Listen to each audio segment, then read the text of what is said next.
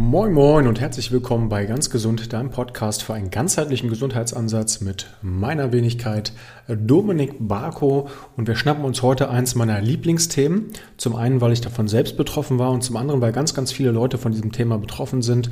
Eine Leaky Gut. Also ein durchlässiger Darm, was so per se jetzt nicht ganz richtig ist. Warum das so ist, wie ihr mit einem durchlässigen Gut umgehen könnt, wie ihr einfach mal testen könnt, ob ihr einen durchlässigen Darm habt, beziehungsweise was man dagegen auch machen kann, das werde ich im Podcast heute skizzieren. Aber alles das in aller Ruhe, wie immer, nach dem Intro.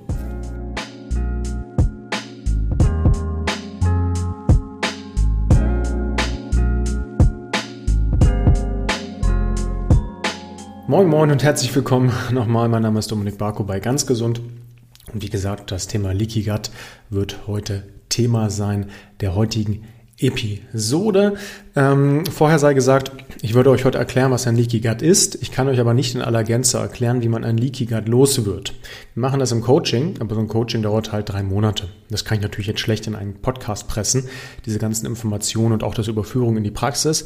Das heißt, wenn ihr Probleme habt mit einem Leaky Gut, wenn ihr das Gefühl habt, ihr habt Verdauungsprobleme, wenn ihr das Gefühl habt, euer Immunsystem funktioniert nicht so, wie es funktionieren sollte, oder wenn ihr halt beispielsweise schon Allergien, Nahrungsmittelunverträglichkeiten und Co. habt, dann ist es durchaus mal eine Überlegung wert, bei uns mal anzuklingeln und wir besprechen die Situation mal durch, kostenfrei, also alles ganz entspannt, weil wir nur mit Leuten arbeiten, die Lust haben, was zu ändern und wir nur mit Leuten arbeiten, wo wir glauben, dass wir ihnen helfen können.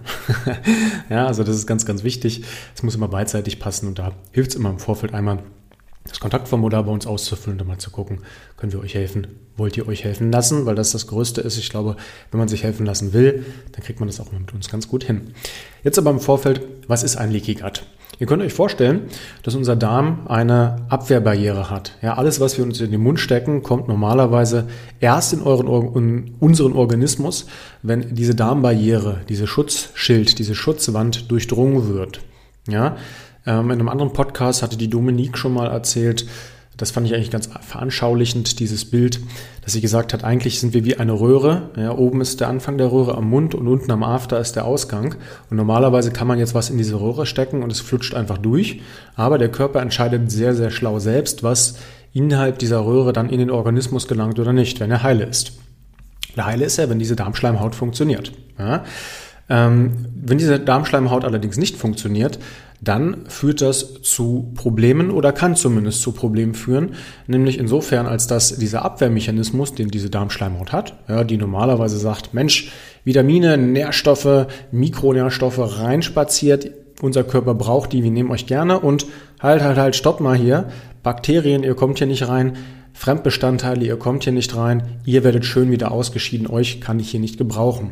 Ja, kommt aber alles rein, dann kann das dazu führen, dass das Immunsystem dann am Ende durcheinander ist, dass Dinge in euren Körper kommen, die dort nicht hingehören, dass in Worst-Case-Fällen sogar die Blut-Hirn-Schranke durchdringen kann, also dann am Ende auch zu sowas führen kann wie Brain Fog ähm, und zumindest auch äh, zu Allergien. Ne? Das ist zumindest eine Theorie. Stellt euch vor, ich kann die jetzt nicht bestätigen, aber mm, ich kann es jetzt auch nicht negieren Mm, ihr habt irgendwelche Birkenpollen, die dann in euren Organismus kommen und normalerweise über die Nasen- und Mundschleimhaut abgefangen werden und dann aber in eurem Darm landen.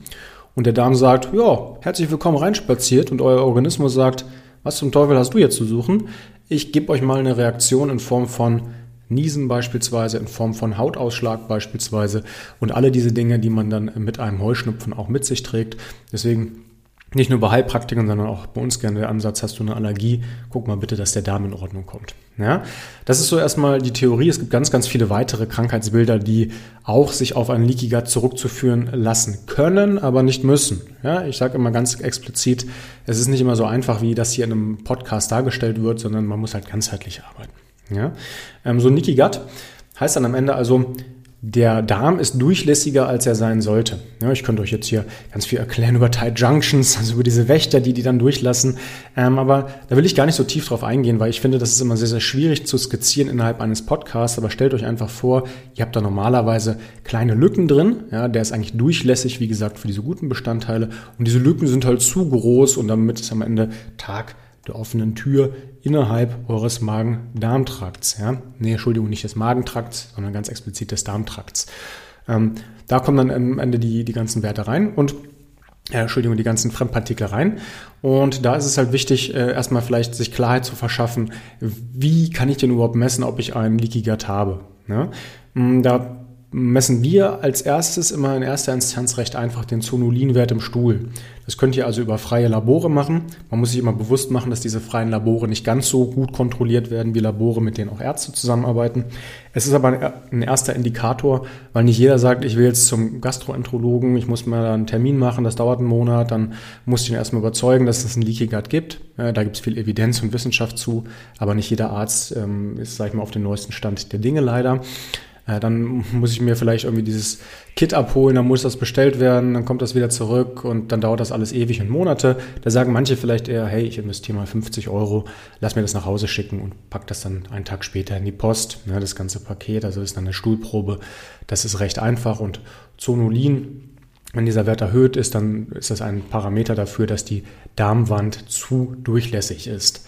Wenn ihr euch so ein Testkit mal bestellen wollt, guckt da gerne auf mybodymind.de und da unter den Empfehlungen, da habe ich das recht weit oben und da könnt ihr einfach mal den ersten Indikator wählen. Und ihr könnt das Ganze natürlich auch über euren Arzt nochmal verifizieren lassen. Das ist überhaupt kein Problem. Ähm, es gibt auch so ein paar Anzeichen, die schon darauf hindeuten, dass ihr vielleicht einen Leaky Gut habt. Also beispielsweise Hashimoto korreliert recht stark. Das ist diese Schilddrüsenunterfunktion, die häufiger bei Frauen auftritt, zumindest meiner Erfahrung nach, als bei Männern. Da würde ich immer mal einen Zonulin-Test machen. Vitamin B-Mangel zeigt immer, dass da scheinbar im Organismus die Vitamin, Vitamine nicht entsprechend resorbiert werden können. Vielleicht ist da auch was mit der Darmschleimhaut nicht in Ordnung. Äh, aber auch sowas wie Müdigkeit, also Abgeschlagenheit, Brain Fog, Allergien, äh, Diabetes Typ 1 kann auch tatsächlich sein, ja, klingt jetzt ein bisschen skurril, aber es gibt zumindest Studien, die in diese Richtung zeigen und deuten, deswegen kann man sich das durchaus mal angucken. Und auch wenn ihr andauernd schlapp seid, also euer Immunsystem andauernd auf 150 Prozent läuft, dann ist das natürlich ein Zeichen dafür, dass auch hier im Darm irgendwas nicht stimmen kann. Ebenso wie Entzündungsprozesse, also diese Silent Inflammation, diese stillen Entzündungen, die über den Darm dann im gesamten Organismus verstreut sein können. Also auch in Gelenksentzündung, Arthrose und Co. lässt grüßen. Ja?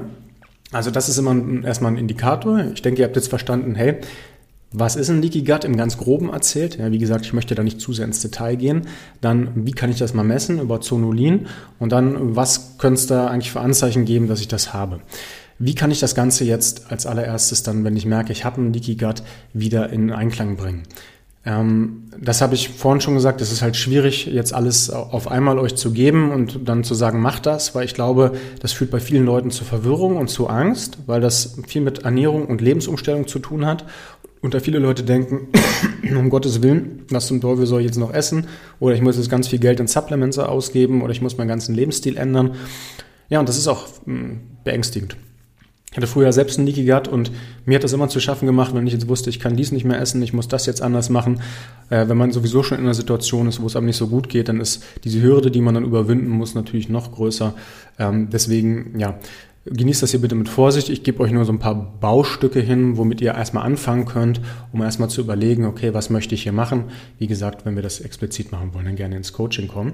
Aber das Wichtigste ist es erstmal Ruhe zu bewahren, wenn der Test jetzt zu hoch sein sollte oder wenn ihr das Gefühl habt und dann mal zu gucken, dass man einen gesunden Lebensstil pflegt, dass man genug trinkt, ja, dass man auch guckt, esse ich was Fermentiertes, vertrage ich das überhaupt? Weil diese Bakterien, die in fermentierten Dingen drin sind, dann tatsächlich problematisch sein können, wenn der Darm die nicht abhalten können und die ins Blut kommen. Ja?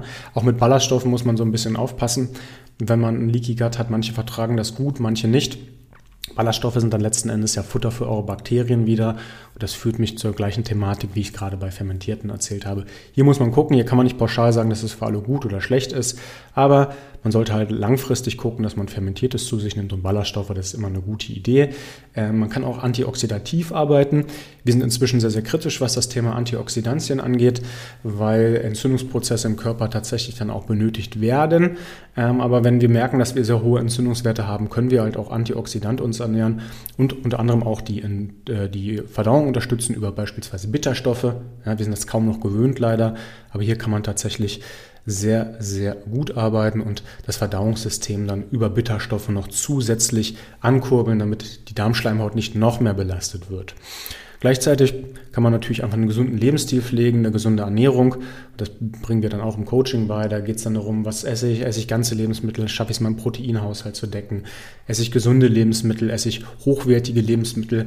Was mache ich mit Ölen? Kann ich da antioxidative, entzündungshemmende Öle zu mir nehmen, anstatt Omega-6-lastige Öle? Ähm, und natürlich am Ende ist auch die Qualität dieser Lebensmittel entscheidend, weil das schönste Lebensmittel bringt einem jetzt nicht sonderlich viel, wenn das halt eine zu hohe Pestizidbelastung hätte. Ja, das heißt, da ist Ernährung immer ein ganz großer Schlüssel, aber natürlich auch die Nahrungsergänzung kann da tatsächlich sehr, sehr gut genutzt werden, ähm, um dann hier wieder auf einen guten Zweig zu kommen. Und wir arbeiten da mit ganz vielen verschiedenen Sachen, mit Schleimbildern, mit, ähm, mit, mit Entzündungsregulatoren, mit Aminosäuren, die man einsetzen kann, mit Butyratbildern, mit ähm, auch ja, tatsächlich dann Sachen wie Kollagen, Zink, auch mit Vitalpilzen oder auch Polyphenolen, ähm, HMOs, also dann tatsächliche Stoffe, die bestimmtes Bakterienwachstum, Bifidus und Akkermansia äh, dann wieder fördern, um diese Tight Junctions, um diese geöffneten Zellen dann wieder zu schließen. Ja, und da bedarf es einer gewissen Logik und vielleicht auch nicht alles auf einmal machen, sondern auch mal gucken, hey, was kann ich mir leisten? Das ist auch immer eine Frage des Geldbeutels, weil manche Sachen günstiger sind, manche teurer und man nicht alles auf einmal nehmen sollte, es einem vielleicht schlecht geht und dann sagt man, Mensch, das war ja alles eine doofe Idee. dann hat es darüber hinaus auch ganz viel damit zu tun, was man weglässt. Ja, sowas wie Alkohol, Nikotin, stark verarbeitete Lebensmittel, ähm, mit Sicherheit auch äh, Fertigprodukte, zu hohe Zucker, außer die gesunden Zucker, die man halt zu sich nehmen kann, die dann tatsächlich sogar förderlich sind.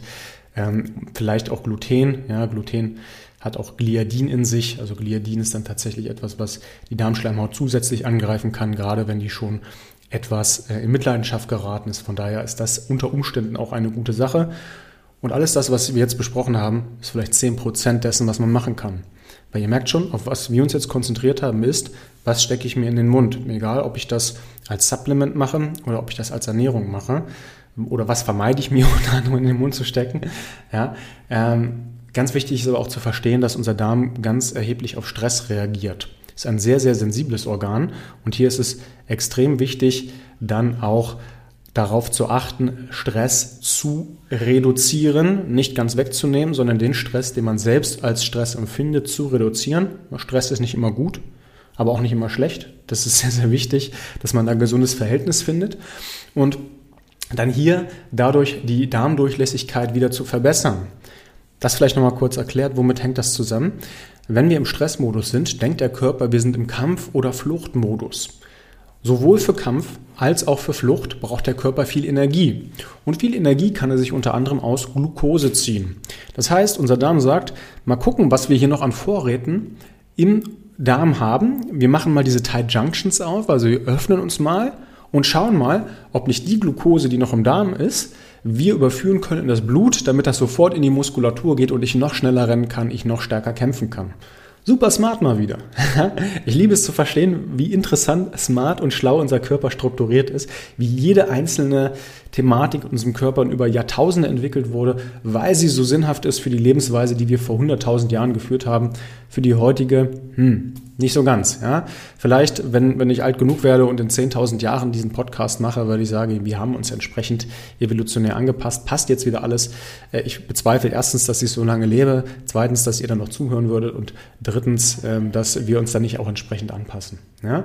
Ähm, Gleichzeitig wird bei Stress die Verdauung runterreguliert, weil der Körper sagt, Mensch, wenn ich jetzt hier gerade vor einem Säbelzahntiger wegrenne oder gerade gegen verfeindete Banden kämpfe, macht es jetzt wenig Sinn, dass ich versuche, meine Nahrung zu verdauen. Das kann ich auch hinterher noch machen. Ja? Das heißt, äh, hier Stressregulierung ist ganz wichtig und da habe ich einige schon im Podcast erzählt, aber wir machen das mit Achtsamkeit, mit Atemtechniken, mit Meditationsformen, mit Zeitmanagement, mit Dankbarkeit, mit Detox und mit Umstellung des Lebensstils, weil man da ganz, ganz viel auch arbeiten kann und natürlich auch über das Mindset. Ja, es geht auch darum, wie wir essen, also langsamer zu essen, vielleicht auch Essenspausen mal dem Darm zu geben, dann über Nacht die Fastenzeit zu erhöhen, zwischendurch das äh, Snacken vielleicht sein zu lassen. Ähm, und natürlich auch die Mundflora zu pflegen, also Amalgam im Mund würde ich vielleicht nicht unbedingt empfehlen, eine schlechte Mundpflege zu haben und da schon Entzündungsprozesse ähm, zu befeuern, auch vielleicht eine, eine, schlechte Zungenhygiene zu haben. Das führt dazu, dass dann schon im Anfang des Verdauungsprozesses da so ein bisschen gefuscht wird und das muss dann am Ende der Darm wieder ausbügeln. Ist der ohnehin schon in Mitleidenschaft gezogen, ist es natürlich doof, dem noch mehr Last aufzugeben. Dann können wir noch gut atmen über, arbeiten über die Bauchatmung, ja, also indem wir tief über das Zwerchfell atmen und hier einfach mal gucken, dass wir den Magen-Darm-Trakt dann zur Verdauung zwingen, indem wir quasi diesen Darm ständig in Bewegung halten und dann den Stuhlabtransport verbessern und das Ganze natürlich auch über Bewegung, na, gerne auch an Sonnenlicht, weil das dann auch wieder zusätzlich den Schlaf verbessert und Schlaf ganz, ganz wichtig für die Regeneration unseres gesamten Körpers ist und im Zuge dessen auch für die Regeneration unserer Schleimhäute, ja, nicht nur unserer Darmschleimhaut, auch unserer Nasen- und Mundschleimhaut. Deswegen ist auch Schlaf sehr, sehr wichtig. Ihr seht schon, es ist ein bisschen zu einfach zu sagen, ich mache jetzt einfach nur ein paar Sachen bei der Ernährung und ich lese jetzt mal irgendwie einen Blog-Eintrag und dann setze ich das alles um und dann ärgere ich mich danach, dass es nicht klappt, sondern auch hier bitte wieder ganzheitlich denken und sich hier aus dem Podcast das rausziehen, von dem man glaubt, dass man es benötigt. Ja? Ich gebe euch gerne nochmal mit an die Hand, wenn ihr Verdauungsprobleme habt, so wie ich das jahrelang hatte. Ja, ich habe es tatsächlich ja nicht mal mehr vertragen, ein Stück Gurke zu essen. Ähm, ich habe dann eine Zeit lang sogar gar nichts gegessen, sondern immer nur noch Shakes mit Öl getrunken. Also es war echt keine, keine schöne Zeit. Äh, habe auch nichts mehr vertragen und ähm, ja, ich weiß, wie, wie nervenzehrend und kräftezehrend das ist. Dann äh, kommt da gerne auf mich zu. Wir finden da mit Sicherheit irgendeine Lösung, ob mit mir oder mit anderen befreundeten Coaches. Ja, ich habe ja auch immer mal eine ganz gute Connection zu anderen Coaches. Das sei da mal dahingestellt. Aber da kann man mit Sicherheit eine Lösung finden, wenn man sich traut, Hilfe in Anspruch zu nehmen. mit diesem kleinen Plädoyer möchte ich den Podcast beenden. Ich hoffe, er hat euch gefallen und ich hoffe, ihr konntet ein bisschen was rausziehen. Haut rein, bleibt geschmeidig. Ciao.